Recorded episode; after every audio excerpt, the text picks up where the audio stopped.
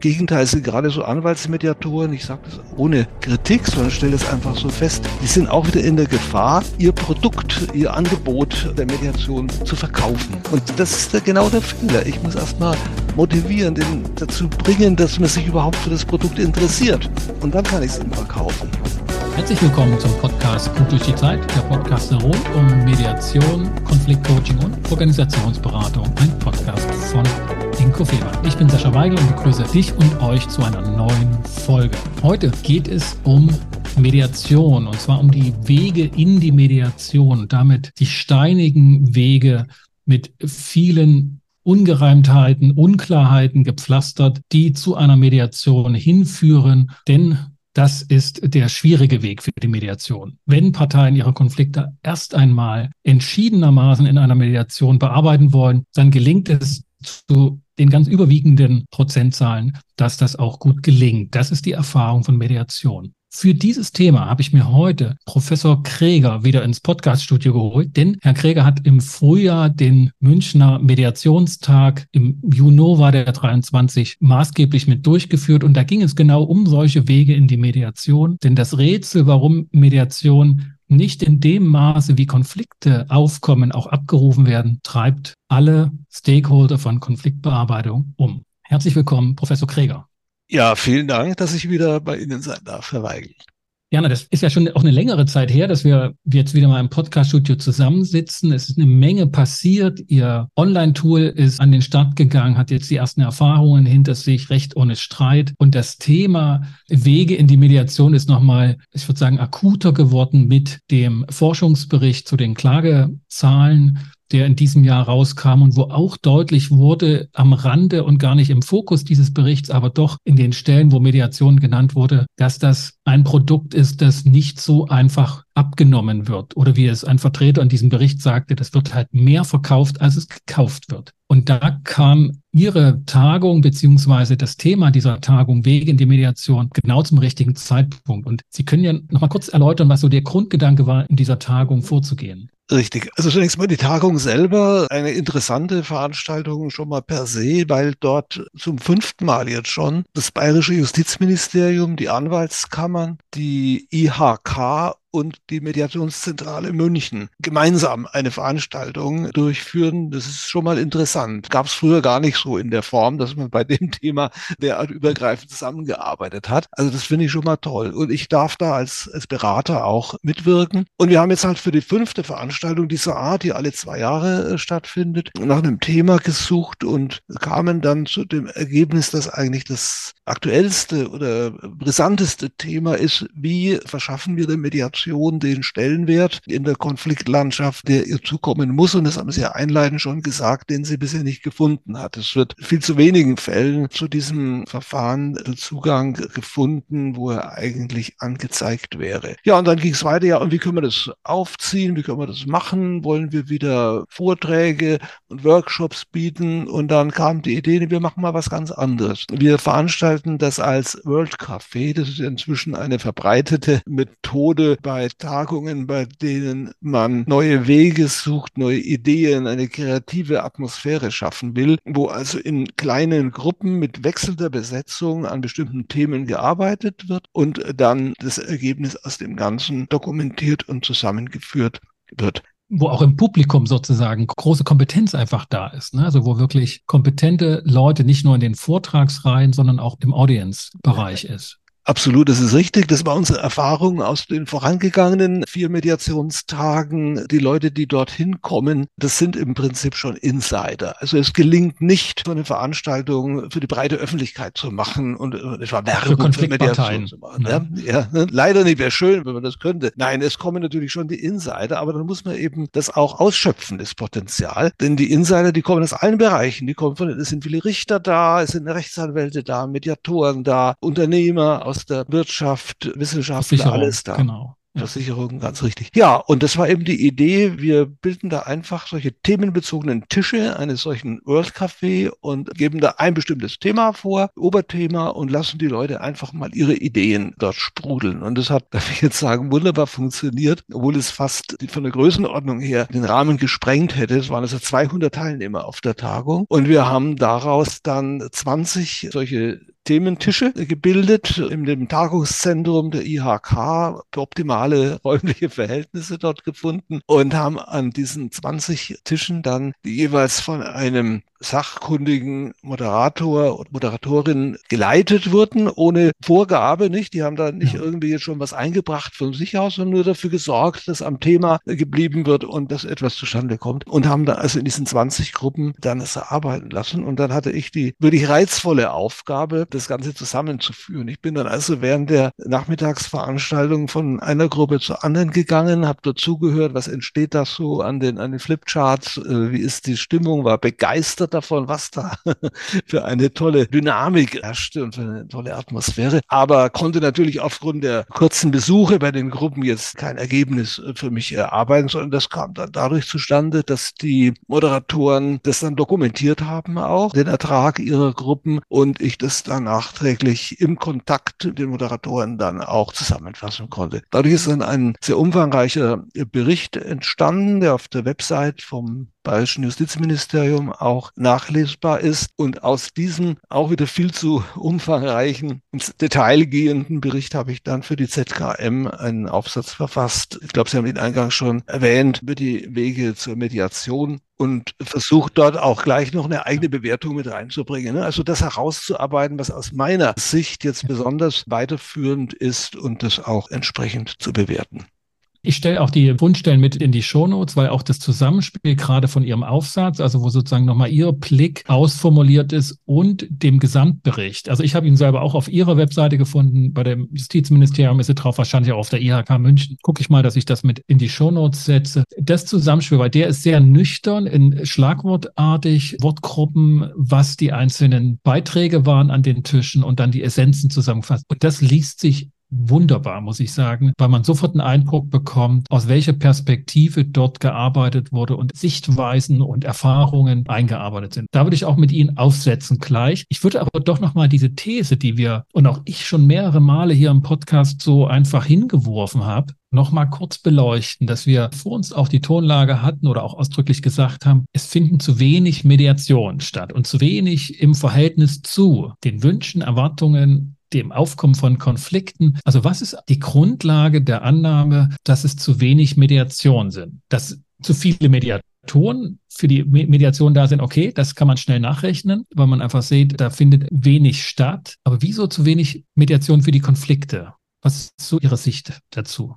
Ist ja die Relation zu den mediationsgeeigneten Konflikten, ne? also zu den Fällen, in denen die Mediation eigentlich angezeigt und sachgerecht wäre. Da wird zu wenig äh, davon Gebrauch gemacht. Ich sehe es nicht in Bezug etwa zur Gesamtheit der menschlichen Konflikte, denn ich bin der festen Überzeugung, Mediation ist ein hervorragendes, eigentlich das optimale Verfahren der Konfliktlösung, aber keineswegs das, was für alle Konflikte das richtige Verfahren ist. Also es hätte keinen Sinn, jetzt die Mediation sozusagen zum Allheilmittel zu machen und zu sagen, erst einmal alles in die Mediation dort versuchen, das wäre verkehrt. Leider trifft man diese Einstellung manchmal auch in Mediatorenkreisen und die ist eher abträglich, würde ich sagen. Man muss von vornherein sehen, Mediation ist sozusagen ein Premium Produkt, das also sehr anspruchsvoll ist, hohe Anforderungen auch an die Betroffenen stellt, aber das seinen spezifischen Anwendungsbereich hat. Und da passt es eben noch nicht. Gerade diese Fälle, die dorthin gehören würden, die kommen nicht dahin. Und daran muss man arbeiten. Und im Übrigen bin ich sowieso der Meinung, man darf die Mediation nicht singulär betrachten, sondern äh, meine Betrachtungsweise ist immer eine ganzheitliche. Also ich sehe das Bedürfnis genauso dahingehend, auch andere Methoden der alternativen Konfliktlösung, die, sagen wir, stärker auch evaluativ sind, die direktiv sind, ja, die also die Leute dazu bringen, dann eine Lösung zu finden, die nicht unbedingt jetzt in einem anspruchsvollen Verfahren selbst erarbeitet werden muss, sondern wo sie auch Hilfestellung bekommen. Das muss man auch sehen. Das Thema neue Wege zur Mediation war jetzt einfach vorgegeben durch den Mediationstag. Nicht? Da sollte einfach die Mediation als solche im Mittelpunkt stehen. Aber meine persönliche Meinung, warum ich beklage, dass es einfach noch nicht mit unserer Konfliktkultur noch nicht so läuft, wie es laufen sollte, bezieht sich auf das gesamte Umfeld der alternativen Konfliktlösung.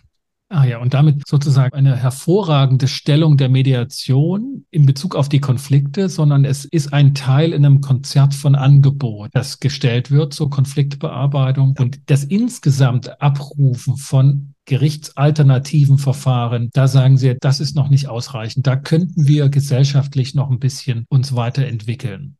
Ne, das ist die eine Relation und die andere jetzt speziell auf die Mediation bezogen ist die, dass in den Fällen, in denen sie eigentlich angezeigt und passend wäre, sie ja. zu wenig in Anspruch haben. Das sind also zwei verschiedene Relationen, aus denen sich eine zu geringe Inanspruchnahme ergibt. Ja, ich habe das in einem anderen Podcast vor kurzem auch zur Frage gestellt und dachte, das ist ein wunderbares Thema in der Masterarbeit oder mehr, was aus dieser Debatte um die Geeignetheit der Mediation geworden ist. Wenn ich die ganz frühe Literatur zur Mediation nehme, dann war das eher so eine Fragestellung, die darauf hinausführte, eigentlich gibt es keine Grenzen. Man kann Mediation für jeden Konflikt nehmen. Und dann hatte es schnell so eine Gefahr von Allheilmittel. Und wenn es scheitert, hat man immer noch die anderen zur Verfügung. Und dann habe ich den Eindruck, aber da habe ich ein bisschen auch den Faden verloren in der Literatur, so in der Erinnerung, hat diese Diskussion keinen Fortgang geführt. Ich würde sagen, so seit 10, 15 Jahren ist es gar nicht mehr so ein Thema, Geeignetheitskriterien zu finden, weil man irgendwie klar war, Mediation ist eigentlich für alle da. Würden Sie sagen, die These ist haltbar? Wie haben Sie die Literatur verfolgt oder die Diskussion darum? Ganz früher auf jeden Fall war das viel stärker ein Thema. Die These, Mediation ist immer richtig oder alles ist geeignet für Mediation, die halte ich für falsch. Die ist einfach nicht richtig. Wenn wir an die Alltagskonflikte denken, dann lassen die sich einfach besser dadurch aus der Welt schaffen, dass jemand ohne jetzt das strukturierte Verfahren einer Mediation durchzuführen, den Leuten mal äh, verhilft, vernünftig miteinander zu reden, einen Schlichtungsvorschlag macht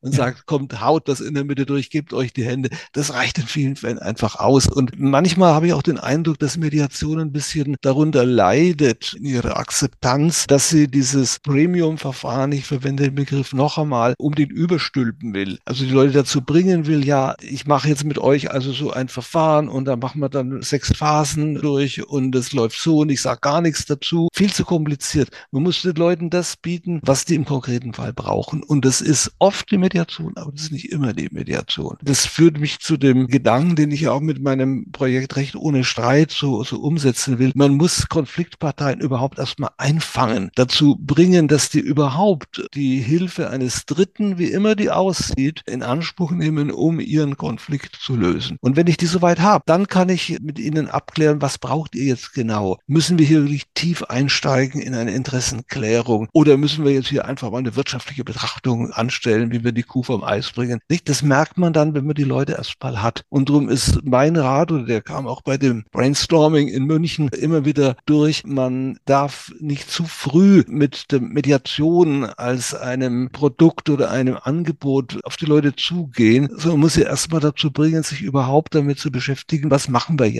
mit unserem Konflikt? Ne? Wie nehmen wir die Hilfe des Dritten in Anspruch? Und dann bei den Erstkontakten, den Erstgesprächen, dann kann man klären, brauchen die wirklich die Mediation? Wenn ja, dann müsste man es als Mediator und Mediatorin auch schaffen, die dazu zu bringen, dieses Angebot wirklich anzunehmen. Denn dann sind sie ja schon da, nicht? sie sind schon anmediiert, wenn man so ja. sagen will. Oder man merkt eben, nee, also die brauchen einfach jetzt einen Gutachten oder was, ne? dann haben die das, die Sache erledigt oder die brauchen einen Vorschlag von mir als neutralem Sachkundigen. Also das mag ich unterstützen, weil auch wenn die Zahlen der Schlichtungsstellen, die sie in den letzten Jahren sich entwickelt haben, auch die Online-Schlichtungsstellen, auch wenn dies selbst für sich zu zuweilen noch enttäuschend sind oder nicht so, wie man sich das erhofft hat, sind sie doch von dem Betrag her, also von, den, von der Anzahl der Fälle, ganz klar im Vorankommen, im Vormarsch und im Vergleich zur Mediation schon sehr viel. Und dort ist ganz klar Schlichtung im Vordergrund und das reicht. Also so eine Online-Schlichtung bei Fluggastrechten oder im öffentlichen Personennahverkehr oder so, da braucht es einfach einen rechtsorientierten Schlichtungsvorschlag, wo beide Seiten sagen, okay, damit ist die Sache vorbei und genug. Da braucht es keine Mediation. Also das sehe ich vollkommen genauso, dass das dort ganz sinnvoll ist, nicht jetzt hohen Lied der Eigenverantwortlichkeit anzustimmen und da jetzt eine Fanfare und dann werden die Phasen eingeläutet und der Mediator aufgefahren. Der zweite Punkt, dass Sie sagen, das ist ein Premium-Produkt, das finde ich auch einen passenden Begriff dazu. Premium sowohl für bestimmte Fälle in ganz bestimmten Konstellationen und nicht nur der Fall muss geeignet sein, sondern auch das Gesamtpaket. Der Mediator muss passen, die Medianten müssen auch zueinander passen und finden und das kann man ganz schwer vorneweg risikolos einfach benennen, sondern die Umstände glücklicherweise zusammenzufassen, sagen Sie, das muss eingefangen werden. Also diese Strukturen, dass das gelingt, das scheint mir ein wichtiger Punkt zu sein. Und Sie sagen, in den Workshops hat sich das gezeigt, dass das aus den unterschiedlichen Bereichen, die dort ja benannt wurden, also ich kann nur ein paar Mal vorlesen, sind ja 19 Stück, ne, gesellschaftliche Veränderungen durch Mediation, anwaltliche Beratung, versicherungsrechtliche Beratung war es dort, Mediation im Bereich der Verwaltung, Richter als Unterstützer, also die genannten Stakeholder hatten alle ihre Bereiche gehabt und dort wurde festgestellt, ja, so dieses Einfangen, das Strukturieren, den, mhm. den Rahmen setzen, das ist eine Aufgabe, wenn Mediation gelingen soll. Absolut. Also nehmen wir mal nur ein Beispiel heraus aus den vielen Ansatzpunkten, die Sie gerade angerissen haben. Wir die Rechtsanwälte zum Beispiel. Da kam ganz klar heraus in dem Workshop, dass der Rechtsanwalt kaum eine Chance hat, jemanden, der mit seinem Konflikt, seinem Problem, seinem Rechtsproblem zu ihm kommt, dem eine Mediation zu verkaufen, in Anführungszeichen, ihn dafür zu gewinnen. Denn der geht zum Rechtsanwalt, weil er sein Recht haben will. Und äh, der Anwalt muss jetzt erstmal versuchen und braucht dazu unter Umständen anderweitige Hilfe, den Rechtssuchenden dazu zu bringen, dass er von diesem Denken wegkommt und eben sich für andere Lösungen öffnet. Und die Anwälte, die da waren, sagen, das ist furchtbar schwierig. Die Mandanten gehen dann weg, die gehen zu einem anderen Anwalt, wenn sie nicht das bekommen, was sie sich mit ihrer Kontaktaufnahme versprochen haben. Und deswegen war zum Beispiel ein Ergebnis auch in dem Workshop bei den Rechtsanwälten, dass sie sagten, es ist eine ganz große Hilfe, wenn wir Unterstützung von den Richtern bekommen. Wenn wir also zum Beispiel dem Wunsch des Mandanten entsprechend erstmal die Klage einreichen, aber dann vom Richter darauf hingewiesen werden, dass es doch sinnvoll wäre, jetzt zunächst erst einmal in eine Mediation, Schlichtung oder was auch immer. Oder Güterichter wäre in dem Falle der oder zum Güterichter. Also das, was ja der Paragraph 253 3 ZPU eigentlich auch will, dass in der Klageschrift thematisiert wird, wir haben schon einen einvernehmlichen Lösungsversuch gemacht oder aus den und den Gründen verspricht er keinen Erfolg, damit der Richter einen Ansatzpunkt hat, dann zu sagen, ja, aber Mediation habt ihr noch nicht probiert. Und das haben die Anwälte also gesagt, das wäre unglaublich hilfreich dann, wenn nicht sie, die Anwälte, die sind, ja. die den Mandanten wieder wegschicken sozusagen, ne? Ja.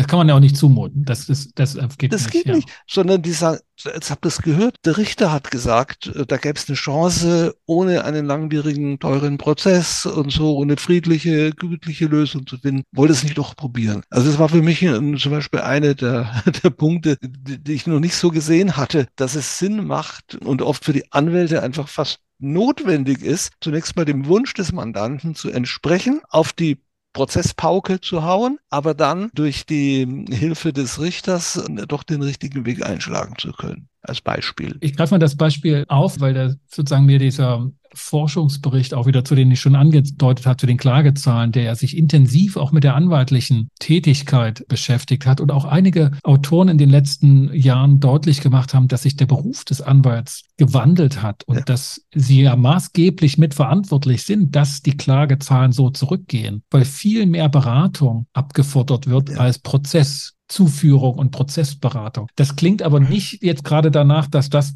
das Hauptaugenmerk der anwaltlichen Runde in den Workshop war, dass sozusagen der Anwaltsberuf selbst schon eher auf außergerichtliche Streitbeilegung in der Praxis angewiesen ist. Also angewiesen nicht, aber ich habe schon den Eindruck gewonnen, dass die Anwälte daran interessiert wären, mehr Konflikte auf außergerichtlichem Weg zu lösen. Dass sie einmal dieses Problem haben, das ich gerade geschildert habe. Sie müssen erstmal die Erwartungshaltung der Mandanten umpolen, gewissermaßen, was sehr schwierig ist. Und dann kommt natürlich noch ein zweites Problem dazu, das wurde auch dort thematisiert. In der Anwaltschaft ist einfach das Wissen um die alternativen Methoden ganz besonders besonders die Mediation, noch nicht so richtig verbreitet und angekommen. Wir wissen ja selber, wie die Juristenausbildung ausschaut. Da kommt das nicht vor. Die alternative Konfliktlösung Man wird auf die Durchsetzung von Ansprüchen oder die Abwehr von Ansprüchen Außer in Halle an der Saale, da gibt es eine Ausbildung für Jurastudenten. Ja, ja, wie viel kommen da, Herr Weigel? Wie viel Prozent? zwölf ja. Plätze im Jahr. Und ja. haben 160.000 Anwälte. Genau. um das ist der Jammer. Ja. Und da gingen natürlich auch die Forderungen hin in den Arbeitskreisen, zu sagen, ihr müsst mehr von dieser Denkweise, dass man Konflikte eben nicht nur durch Durchsetzen von Rechtspositionen lösen kann, sondern oft viel besser auf anderen Weg. Das muss viel besser vermittelt werden. Es genügt nicht den Referendaren, die dann später Anwälte werden, mhm. einmal eine kurze Einführung in Mediation, das gibt es in den mhm. meisten Referendarausbildungen schon zu geben, sondern die müssen das echt erlebt haben, die müssen das verstanden, verinnerlicht haben. Aber wenn wir diese Anwälte nehmen, die ja auch mal die Mediatoren sind, da sind wir ja schon, sage ich mal, mindestens im Tausenderbereich in Deutschland und haben in der Mediationsszene diese Anwälte, die auch da zu Wort kommen und auch in der Bundesrechtsanwaltskammer mit Herrn Blassmann eine maßgebliche Stimme. Selbst diejenigen sagen ja auch, wenn die Konfliktparteien, die jetzt bearbeitungswillig sind, zu uns durch die Anwaltstür kommen und wir dieses erste Gespräch haben, wo wir in dem Moment entscheiden müssen, berate ich parteilich, dann bin ich kein Mediator mehr oder gehe ich in diese mediatorische, lasse ich die Tür offen, dann habe ich so ein, vielleicht ein Risiko mit der Kammer und den Vorschriften. Also diese Erstberatung als Klär Klärungsphase, mhm. welches Verfahren das passende ist und, und wo kann ich als Konfliktberater, ob Anwalt später oder Mediator oder Schlichter tätig sein, gibt es das in der Praxis, dass man das als Anwalt mittlerweile risikolos machen kann? Oder ist man, weil man Anwalt ist, immer sofort in der Beratungsecke? Also man könnte es machen. Es gibt keinen etwa rechtlichen Grund, der verhindern würde, dass der Anwalt, der aufgesucht wird, zunächst mal in die Richtung einer, einer alternativen Konfliktlösung berät. In keiner Weise. Nur, wie gesagt, es fehlt da zum einen oft an der Kompetenz. Die Anwälte sind einfach auch nicht so gepolt und haben nicht das Know-how, das auch richtig rüberzubringen. Und das ist immer wieder bei dem generellen Zugangsproblem, das ich vorhin schon angerissen habe. Es macht wenig Sinn, dem Rechtssuchenden oder Konfliktpartei sozusagen gleich eine Mediation verkaufen zu wollen. Also ihnen zu sagen, ja, also sie sind jetzt zu mir gekommen, weil sie mit ihrer früheren Ehefrau da also um das und jenes streiten. Mhm. Natürlich kann ich jetzt vor dem Familiengericht Anträge stellen, aber überlegen Sie mal, ob das nicht besser wäre, wenn Sie in eine Mediation gehen würde. Ich kenne da jemanden, der macht sowas, der Mandant ist weg. Äh, dem wird gleich ein Alternativangebot vor Augen gesetzt, das er nicht kennt, von dem er weiß, ach, was ist denn das? Und es kostet bestimmt wieder viel Geld. Geht nicht, sondern der Anwalt müsste versuchen, zunächst mal den Mandanten in diesem Erstgespräch dazu zu bringen, dass der das selber kapiert, was es bedeutet, wenn er jetzt mit der Ex-Frau also diesen Kampf vor Gericht ausführt, ob das dann wirklich zur Befriedung führt oder neue Konflikte führt. Aber Anwaltsmediatoren müssen das doch können. Also Anwälte, die auch sich fortgebildet haben in Mediation, vielleicht sogar mehr als 120 Stunden gemacht haben, vielleicht sogar eine familienrechtliche Vertiefungsveranstaltung. Also die müssten doch eigentlich als schon bereits Ausgebildete das können und zeigen, dass das für die gesamte Anwaltschaft möglich wäre, wenn ich dem Gedanken folge. Sie müssten es, da stimme ich Ihnen voll zu. Ich habe aber Zweifel, ob es in der Regel auch so ist, denn auch die Ausbildung der Anwaltsmediatoren ist auf die Tätigkeit als Mediator ausgerichtet. Ne? Die werden also mit den ganzen Instrumenten und Prinzipien der Mediation vertraut gemacht.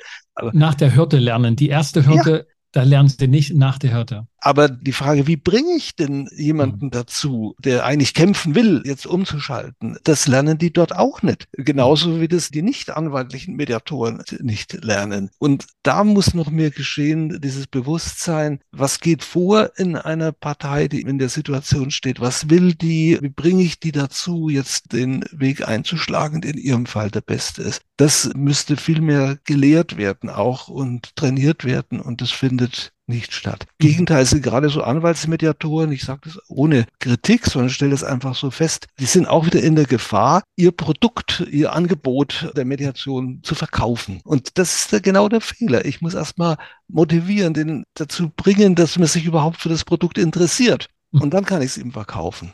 Das ist auch nochmal eine gute Differenzierung, dass man erstmal das Interesse ja. dafür verdeutlicht, was könnte da überhaupt interessant dafür sein, das zu machen. In dem Bereich der Wirtschaftsmediation fällt mir da der Professor Risse ein, der auch hier mit im Podcast war und der ja so ein großes Arbeitsgebiet bei der Prozessrisikoanalyse hat. Was ist das für ein Risiko, einen Prozess durchzuführen? Dort halt stark mit Zahlen unterfüttert. Das ist halt schwierig im Familienbereich so, obwohl eben deutlich ist, das ist schon eine wirtschaftliche Frage, ob ich mich streitig vor Gericht scheiden lasse oder ob wir das in einem Setting der Verhandlung und der vermittelten Verhandlung hinbekommen. Also ich bin auch ein großer Fan der Prozessrisikoanalyse. Das ist genau ein Mittel, um diesen Motivationsschub zu ja. geben, den man braucht, um überhaupt mal in die Mediation zu gehen. Aber wie Sie ganz richtig sagen, das funktioniert nur bei Leuten, die kaufmännisch denken. Ne? Und das ist in der Wirtschaftsmediation möglich, aber nicht bei privaten Streitigkeiten. Ja. Vergiss nicht, jetzt eine kleine Bewertung abzugeben auf Apple Podcast oder auf dem Podcast-Catcher deiner Wahl.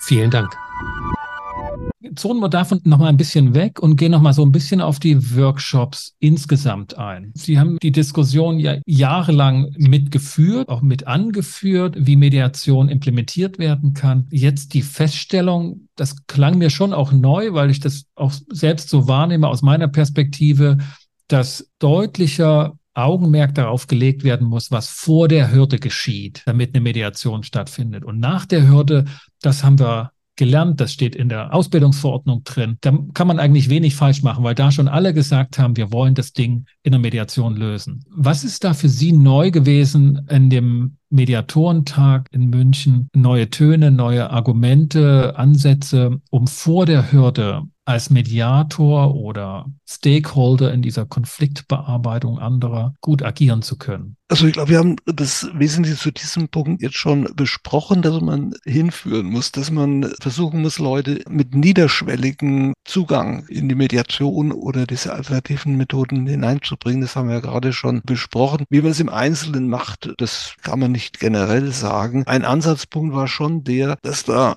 mein Versuch über auch digitale Hilfsmittel diese Schwelle zu überwinden, dass der dort auch großen Widerhall gefunden hat. Also Sie kennen ja mein Projekt Recht ohne Streit und wissen, wie das aufgebaut ist, wo man, dass man die Leute wirklich nicht für ein bestimmtes Verfahren jetzt polt, wie bei einem Automaten, so sagen, oben wirfst du deinen Konflikt rein und unten kommt raus, geht zum Mediator, sondern dass man Leute dazu bringt, zu reflektieren. Also erstmal zu überlegen, Absolut, ja. worum geht's mir denn wirklich? Ich muss dann Fragen Fragen beantworten interaktiv. Das ist sicher auch kein Zaubermittel. Ich meine, versuche das mal zu erforschen, ob auf diesem Weg, der halt den modernen Gepflogenheiten entspricht. Man sucht seine Antworten auf Fragen im Internet, dass man also auf diesem Wege vielleicht doch noch etwas einfindet. Und die bisherigen Ergebnisse sind auch recht gut, muss ich sagen. Wir, wir schließen das Projekt jetzt ab Ende November, machen dann eine Evaluation der Ergebnisse und versuchen dann zusammen mit der Fachwelt das auszuwerten und zu schauen, was man daraus dann machen kann für die Zukunft. Also es ist ein Weg hier mit solchen Tools dann auf neuem Wege dieses Bewusstsein wie komme ich über die erste Hürde hinweg, wie Sie es so ja. schön ausgesprochen haben, äh, zu wecken. Nee, aber es ist vielleicht nur ein anderer Punkt, der mir wichtig erschien als Ertrag aus den Workshops und er beantwortet auch Ihre Frage, nämlich es wurde gezeigt, dass es viel wichtiger wäre, auch in unser Rechtssystem Automatismen einzubauen, die also mehr oder weniger automatisch zu der alternativen Konfliktlösung führen. Das ist so der Gedanke des Nudgings, dass man also Mediationsklauseln Genau. Ja, jetzt ist es so, ich werde praktisch ja zur rechtsförmigen Konfliktlösung mit Anwalt und Gericht hingeleitet. Das ist der normale Weg, äh, der eingeschlagen ist. Ne? Und wenn ich davon abweichen will, dann muss ich mich anstrengen oder muss bestimmt, bestimmte Hilfe. Die Idee ist, das umzukehren. Also praktisch den normalen Weg in die einvernehmliche Konfliktlösung vorzuzeichnen. Und wenn ich da weg will, dann muss ich mich besonders anstrengen. Das ist das Opt-out-Modell. Das Opt-out-Modell, genau. Und da wird eben gesagt, da kann auch viel, viel geschehen. Es ist zum Beispiel unverständlich, warum in notariellen Verträgen über Gesellschaften, über Erbregelungen, Kooperationsvereinbarungen nicht standardmäßig und obligatorisch eine Mediationsklausel oder zumindest eine Konfliktlösungsklausel vielleicht mit eskalierenden Ansätzen rein. Das ist fast ein Kunstfehler eigentlich, wenn ein Notar einen solchen Vertrag, der auf langjährige Zusammenarbeit Arbeit angelegt ist oder auf Beilegung eines schwelenden Konfliktes, wenn der nicht so eine Klausel enthält. Und wenn die Klausel drin ist, dann bin ich schon auf dem richtigen Weg und muss, wenn ich davon abweichen will, dann mich anstrengen. Mietverträge, ein anderes Beispiel, oder Eigentumswohnanlagen. Nicht in jede Gemeinschaftsordnung einer großen WEG gehört eine Mediationsklausel rein. Finden Sie aber in der Praxis so gut wie nicht. In der Tat, ich finde auch, dass Mediationsklauseln einfach noch ein unterschätztes Instrument sind, obwohl darüber schon vieles geschrieben wurde. Aber es ist ganz wenig Praxis. Also es gibt eine Doktorarbeit zum Thema Mediationsklauseln, die praktisch im Winde verflogen ist. Es ist eine der wenigen Arbeiten und hat praktisch auch keinen Widerhall gefunden. Und die Autorin sagt auch, das war schwierig in der Praxis Fälle zu finden, also Phänomene von Vertragsklauseln, wo das drinne stand. Es gibt da kaum Erfahrungen und ich finde auch, das ist echt zu wenig. Die wenigen Momente oder wo man vielleicht was lernen könnte daraus, ist im kollektiven Arbeitsrecht, wenn Betriebsrat, Geschäftsführung streiten, dass sie dieses Verfahren der Einigungsstelle haben, was natürlich nicht eine Mediation ist, aber wo klar ist, dort geht es erstmal hin. Und das ist total akzeptiert. Keiner schreit jetzt, ich will aber zum Richter, sondern da geht es erstmal zu dieser Einigungsstelle hin. Das ist ein richtiges Beispiel, genau, wobei halt nur das Einigungsstellenverfahren auch kein mediatorisches oder konsensuales ist. Und das endet ja auch mit einer Entscheidung, dann letztlich mit einem Spruch der, der Einigungsstelle oder kann zumindest so enden. Aber es ist ein, ein Beispiel dafür, wobei ich das richtig finde, gerade auch in den Fällen des kollektiven Arbeitsrechts Mediation zu platzieren. Ja, man kann das einbauen. Ich meine, der Punkt sozusagen, dass es keinen Aufschrei gibt, wenn man nicht gleich zu Gericht gehen kann und Recht ja. bekommt, sondern erstmal was anderes machen muss, mit dem Konfliktpartner auch. Und dort ist ja auch anerkannt, uns ist unsere Firma, da soll jetzt kein anderer rein entscheiden, sondern wir, Geschäftsführung, wir als Betriebsrat sollen das irgendwie, wollen das auch alleine klären und merken, aber wir können es nicht. Und da finde ich, das sollte ein Beispiel sein, dass wir auch anderen Konfliktparteien zumuten können, Verfahren in Anspruch zu nehmen, nehmen, bevor es zu einer klassischen Rechtsentscheidung kommt, ohne dass man jetzt den Zugang zum Recht verwehrt, blockiert und verunmöglicht. Ganz richtig, obwohl es durchaus auch Fälle geben sollte, das wurde auch in München thematisiert, in denen tatsächlich der Weg vor Gericht obligatorisch über ein vorgeschaltetes Güteverfahren oder Mediationsverfahren genommen werden muss. Nicht pauschal, nicht generell, dass man sagt, in jedem Fall muss erst versucht werden, sich gütlich zu einigen, bevor man zu Gericht darf. Das würde zu weit führen. Aber es gibt Fälle, die sind fast zwingend für Mediation prädestiniert, im Familienrecht etwa in kindschaftsrechtlichen Verfahren ist es einfach ein Unding, wenn Eltern also ohne vorher wirklich mit professioneller Hilfe eine Lösung versucht zu haben, den, den Richter in Anspruch nehmen zu der Frage, wie sie den Umgang mit dem Kind gestalten, wo es an Weihnachten hin darf und dergleichen mehr. Solche Fälle müssen zunächst einmal in ein Mediationsverfahren. Das wurde auch in München so vertreten. Nochmal so Revue passieren lassen, so die Themen und Ansätze, diese Hürde zu nehmen. Halten Sie es für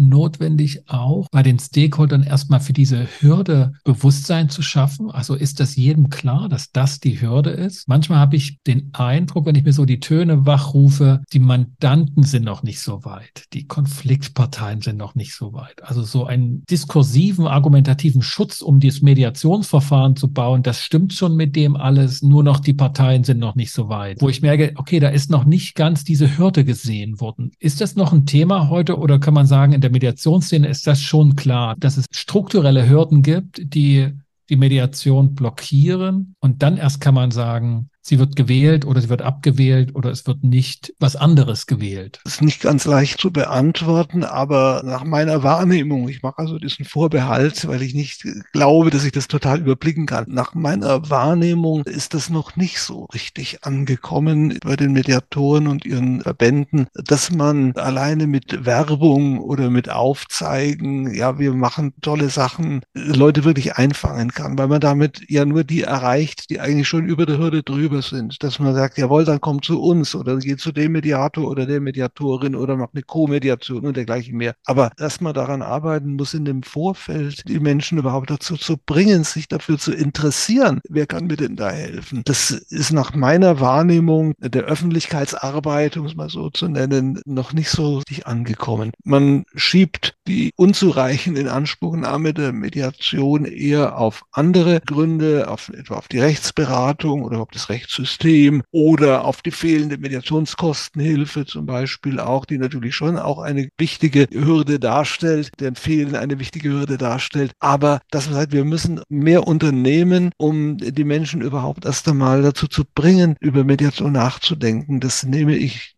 nicht so wahr. Und ich muss leider auch sagen, dass die Mediation Fiktionsszene selber auch nicht immer das Bild abgibt, das besonders geeignet ist, skeptische Menschen dazu zu bringen, Vertrauen zu entwickeln. Wenn also Mediationsverbände auch gegeneinander streiten oder sich darüber uneinig sind, wie viele Stunden von Ausbildung jetzt nötig ist, um sich überhaupt als Mediator bezeichnen zu dürfen, dann ist das nicht das Bild, das abgegeben werden sollte, um auch skeptische Menschen dafür zu gewinnen, sich auf diesen Weg zu begeben.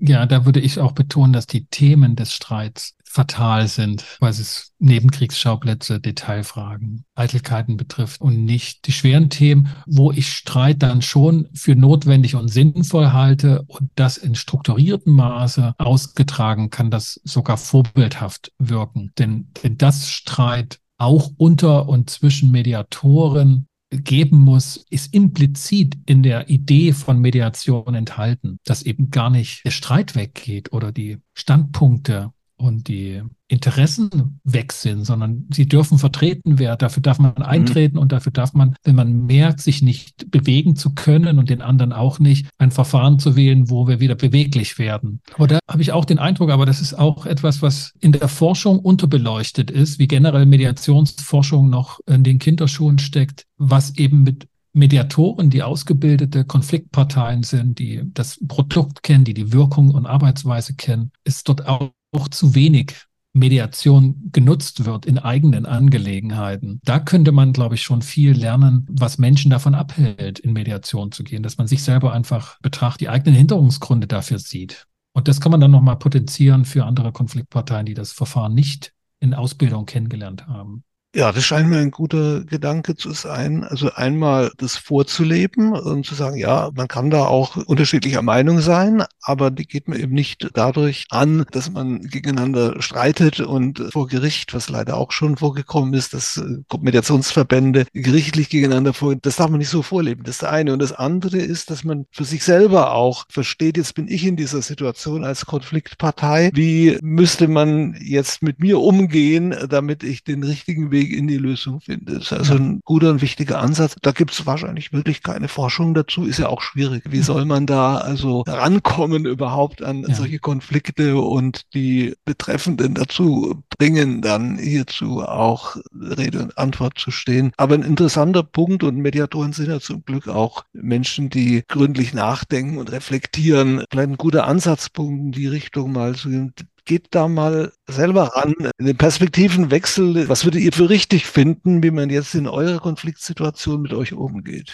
Ja, also das mhm. denke ich ist tatsächlich ein Thema, wo man sagt, also wir kennen Mediatoren, die sind zertifiziert, man weiß, wie viel die gemacht haben. Man kann sie einordnen, wie lange sie schon Mediatoren sind und dann kann man gucken, wie viele Konflikte sind aufgekommen, wie viele sind in Mediation bearbeitet worden und man hat erstmal so eine kleine Datengrundlage und dann kann man auch in qualifizierten Interviews vorgehen. Ich glaube, da ist was möglich. Also da, da muss auch was passieren, dass so an die Runde Runde der Wissenschaftler, die zuhören. Ich glaube, da ist wirklich ein Thema, was wirklich Erkenntnis bringen kann, woran es scheitert bei Mediation. Dass wir nicht immer denken, man muss die Leute noch einfach pädagogisch weiter fortbilden, damit sie Mediation dann mal nutzen, sondern wir haben Menschen in unserer Gesellschaft, die dieses Verfahren kennen und die das bewerben und anerkennen und die haben auch Konflikte. Mhm. Außer sie legen glaubwürdig dar, dass sie ihre Konflikte mit der Ausbildung beiseite gelegt haben. Dann, also dann hätten wir auch einen goldenen goldenen Schlüssel für die Gesellschaft. Ne? So ist es, ja. Wohl ein Luftschloss. genau, das denke ich auch. Aber mal gucken, mal gucken, wie sich da das entwickelt. Herr Kreger, vielen Dank für das abwechslungsreiche, informative Interview zum Mediationstag und weit darüber hinaus wie Mediation momentan verortet ist und wie so auch die Stimmungslage für einen Beobachter, für einen kenntnisreichen Beobachter, für den Sie sich sozusagen ja auch definieren als Jurist und ehemaliger Richter am Bundesgerichtshof und damit sehr kundig, wie Konflikte in der Gesellschaft verarbeitet werden und auch mit so einem Verfahren, das sich seit einiger Zeit bemüht, im Konzert der Angebote da eine Rolle zu spielen. Ja, sehr gerne. Vielen Dank für das Gespräch. War für mich auch wieder sehr anregend, Herr Weiglich. Dankeschön. Bis zum nächsten Mal. Tschüss. Jo, tschüss. Das war mein Gespräch mit Professor Reinhard Kräger, ehemaliger Richter am Bundesgerichtshof für Zivilsachen, der den fünften Bayerischen Mediationstag am 19.06.23 stattgefunden hat, beratend begleitet hat und maßgeblich dann auch in dem Gesamtbericht zusammengefasst hat und auch in dem Aufsatz in der ZKM, die Zitation finden Sie in den Show Notes, dann auch seine Perspektive dazu geäußert hat. Und wir haben über die Zugänge zur Mediation gesprochen, wobei wir also nicht bildhaft die Türen als solches im Blick haben, sondern die Hürden, die vor diesen Türen liegen und die Konfliktparteien gar nicht erst in die Nähe Mediation kommen lassen, sondern sie auf anderen Wegen ableiten, beziehungsweise ehrlich gesagt muss man das so sehen, dass sie nicht zur Mediation hinzugeleitet werden. Verschiedene Ideen haben wir besprochen. Das Opt-out-Modell, wo Parteien einen gewissen Automatismus in Gang setzen, in einem Zeitpunkt, als sie noch keine Konfliktparteien sind, zum Beispiel im Wege einer Mediationsklausel, dass im Falle eines Konfliktes dann eine Mediation stattfindet. Und wir sind deutlich darauf eingegangen, dass Mediationsklauseln da ein unterschätztes Thema sind. Und ich werde das auch in den zukünftigen Episoden hier im Podcast aufgreifen. Wie immer hier der Hinweis, wenn dir diese Episode gefallen hat oder auch der Podcast insgesamt gefällt, die Themen für sie richtig gewählt sind und du der Meinung bist, das müssen auch andere hören, sende diesen Podcast gerne weiter, empfehle ihn anderen Kollegen und Bekannten und hinterlasse ein Feedback. Auf Apple Podcast geht das sehr gut mit einem Klick und einer kurzen Bewertung oder auch auf Google Business. Oder schreib mir auch direkt per E-Mail, was dir gut gefällt, aber auch was dir nicht so gut gefällt. Auch das hilft mir, diesen Podcast zu verbessern und uns hier von Inkofema da weiter den Podcast besser zu gestalten. Für den Moment bedanke ich mich, dass du mit dabei warst und verabschiede mich mit den besten Wünschen. Bis zum nächsten Mal. Komm gut durch die Zeit. Ich bin Sascha Weigel, dein Host von Inkofema, dem Institut für Konflikt- und Verhandlungsmanagement in Leipzig und Partner für professionelle Mediations- und Coaching-Ausbildung.